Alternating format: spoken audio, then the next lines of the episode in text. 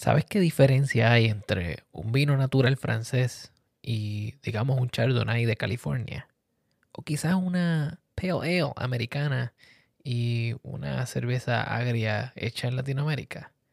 Si bien es cierto que hay una diferencia microbiológica, también hay una diferencia entre cómo el producto está diseñado. En este episodio vamos a hablar de desarrollo de productos fermentados.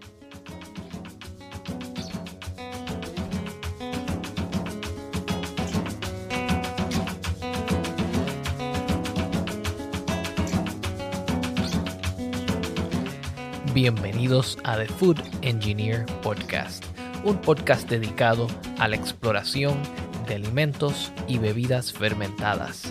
Yo soy tu anfitrión, Cristian Mercado.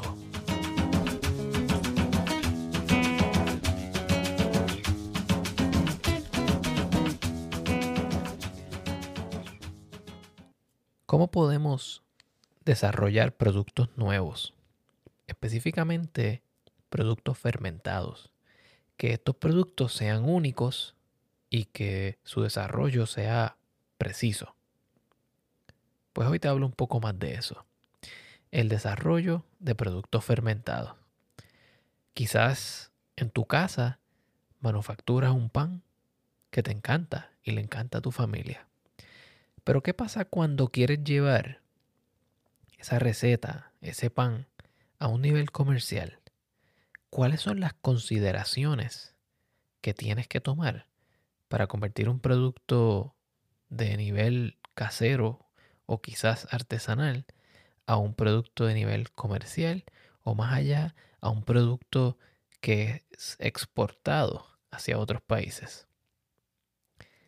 El desarrollo de productos es un área de la ciencia de alimentos muy interesante porque une conocimiento de varias materias Trae conocimientos de ingeniería, conocimientos de manejo de empresas, conocimiento científico, culinario, entre otras cosas.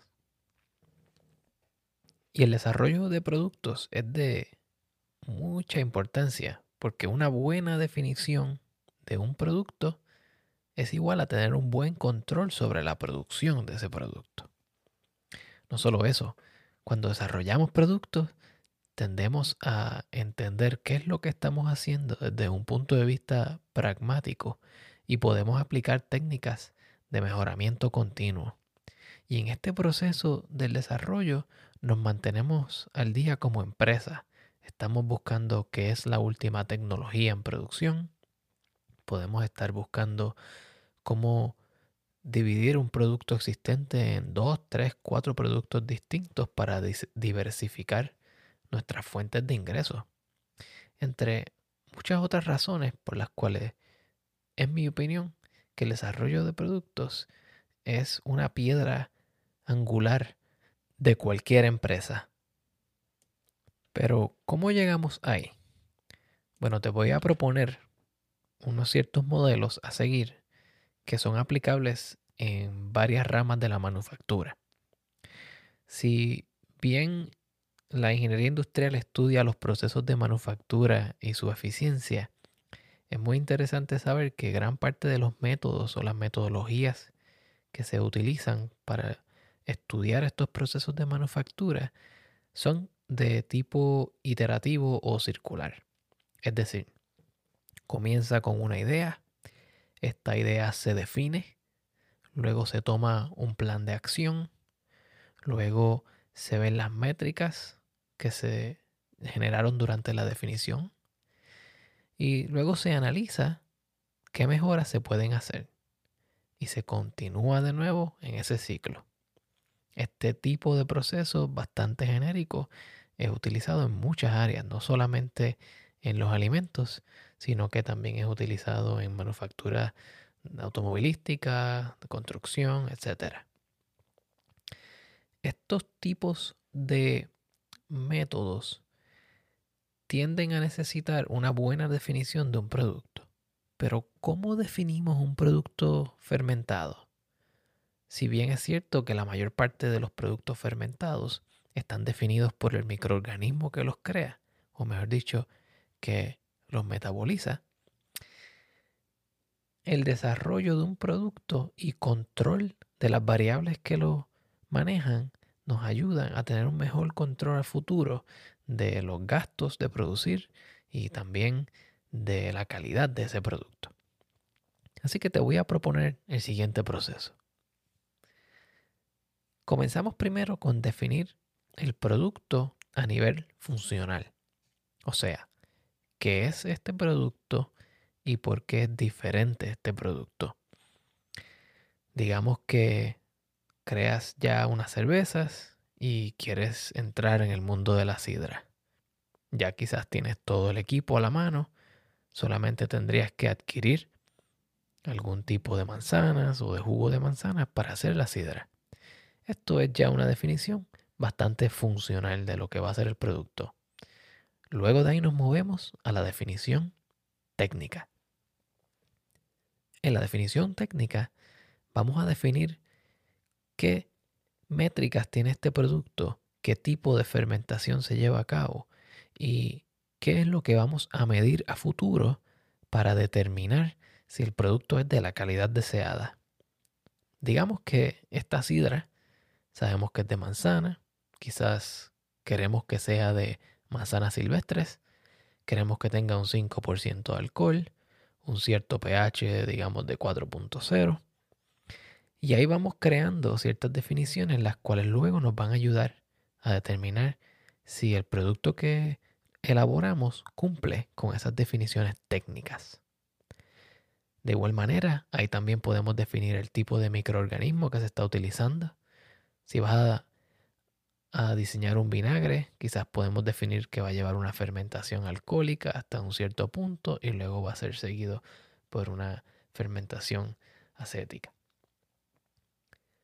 Entonces, una vez tenemos las definiciones y el producto a nivel de idea, nos podemos mover hacia el área de las regulaciones. Si bien es cierto que podemos producir cualquier alimento fermentado en casa, hay regulaciones gubernamentales que rigen la seguridad de ese producto y los arbitrios que se pagan por producción y venta de esos, de esos productos. Así que si estamos produciendo comida versus alcohol, versus carne, vegetales, existen distintas regulaciones, como por ejemplo el tipo de área donde se produce, controles de limpieza, controles a nivel, digamos, de alcohol. Puede ser quizás que haya un 0.5% más o menos de alcohol que se pueda poner en esta receta. Pero también hay otro tipo de reglas que pueden ser definidas por el objetivo de consumo. Es decir, digamos que estamos produciendo algún tipo de comida que va a ser certificada como kosher o halal. En este caso, pues tenemos que seguir las reglas que indican los, las entidades que definen estas aprobaciones para entonces hacerlas parte de nuestro proceso de manufactura. Una vez entendemos todo esto, y acuérdate de que ya hablamos de definición funcional, definición técnica y regulaciones. Una vez terminado esto, comienza nuestro proceso iterativo de desarrollo del producto per se. En el proceso iterativo es donde desarrollamos una receta.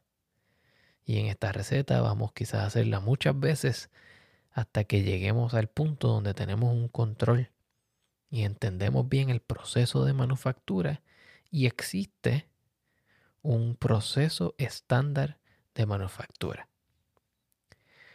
Una vez tenemos la receta lista, nos pasamos al paso de consideraciones de empaque. Si el producto es líquido, quizás puede ir en latas o en botellas.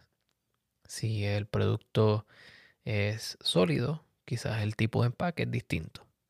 Y el tipo de empaque se va a regir por las condiciones en las cuales se vaya a consumir el producto o con las condiciones con las cuales el producto vaya a ser transportado. Así que si tienes, digamos, cereales que están en una bolsa plástica para evitar eh, que se oxide o que se dañe, tenemos también una caja de cartón por encima del plástico para que la luz no dañe el cereal. Estos son tipos de consideraciones de empaque que aseguran que cuando se mueva desde tu facilidad hacia el punto de venta, el producto se mantenga con las definiciones de calidad que pusimos al principio. De igual manera, el empaque puede ser una función de cómo va a ser consumido. Es decir, si yo produzco una cerveza que está hecha para ser consumida en un clima cálido, pues quizás debo pensar en un tipo de empaque que tenga menos área de superficie con respecto al volumen para que no se caliente tan rápido. O quizás hasta un empaque mucho más pequeño. Y por eso es que vemos que las latas hoy día son el tipo de empaque más portátil para hacer actividades al aire libre cuando se trata de bebidas. Una vez hablamos ya del empaque y decidimos cómo el producto va a ser empacado, entonces vamos al área de validación. Ahora sí, las validaciones son un tanto complejas. ¿Por qué? Porque no es solamente validar que el producto es lo que tú diseñaste, sino que dentro de varias categorías queremos saber si esas métricas se cumplen. Y esas métricas las definimos bien al principio. Así que primero vamos a hacer una evaluación organoléptica. En esta área vamos a asegurarnos que el producto tenga las cualidades de sabor que nosotros esperamos. Gusto, olfato, textura, visualmente que el producto sea como lo queremos. Después nos movemos a caducidad. Con caducidad lo que estamos controlando es cuánto tiempo este producto dura. Y para hacer esto se pueden llevar a cabo estudios de caducidad y dentro de ese proceso se puede también cambiar el empaque para extender el tiempo que dura el producto en el empaque. Hay que tener en cuenta que la caducidad también es una función de cómo el producto se maneja antes de llegar al consumidor. Es decir, si tienes un producto que se mueve en una cadena de suministros completamente fría, dentro de vagones refrigerados, las consideraciones que tienes que tener no son las mismas que un producto que está a temperatura ambiente. Una vez hacemos eso, nos movemos a las validaciones de métricas de manufactura. Si estás produciendo una galleta y quieres que esa galleta tenga un cierto crujir, una cierta textura, eso se puede medir. Existen maquinarias para medir estas cualidades y entonces nos aseguramos que esas cualidades estén al punto de donde nosotros las definimos dentro de ciertos intervalos aceptables. Finalmente tenemos que hacer validaciones legales, que el producto cumpla con las especificaciones legales de lo que queremos hacer. Si es alcohol, puede ser un cierto porcentaje de alcohol. Si es un tipo de producto donde lleva un sello específico, como orgánico, como free range, tenemos que asegurarnos que cumple con eso. Y finalmente, el último paso de todo, mejora continua. Una vez tienes tu producto, está definido, sus regulaciones, lo desarrollas, haces el empaque y lo validas, tienes que estar constantemente viendo cómo se puede mejorar este producto. Y yo iría al extremo de sugerir que cuando hablamos de mejoramiento continuo, consideremos el ciclo de los materiales que están siendo utilizados para este producto. Si hablamos de cerveza, utilizamos granos, utilizamos lúpulos, agua y levadura. ¿Qué pasa con estos productos una vez la cerveza está empacada? Tenemos granos. ¿Qué se hace con esos granos? Podemos crear productos nuevos a partir de esos granos. Tenemos agua que puede tener un contenido orgánico bien alto. Quizás debemos pensar en filtrar esa agua o asegurarnos de regular el pH de esa agua antes de que llegue al alcantarillado.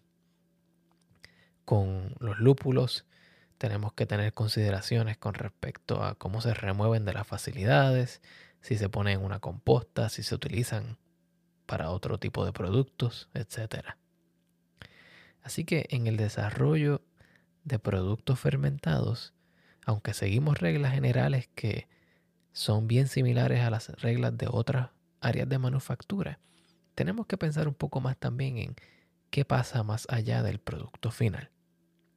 Y esto no es porque vaya a afectar necesariamente el producto final a corto plazo, sino que es una cuestión de sostenibilidad de la empresa a largo plazo.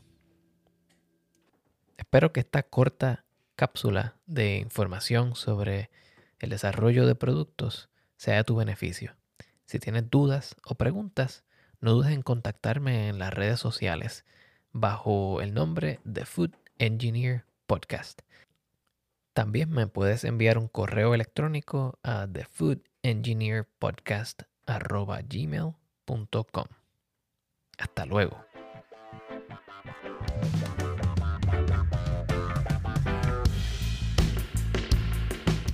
Este episodio es auspiciado por Caldamentum, consultoría para las empresas de manufactura de alimentos y alcohol. La música de este episodio fue producida por el señor Pedro Lavezari. Pueden conseguir la música de Pedro Lavezari yendo a Bandcamp. También pueden seguir el enlace al final de este episodio.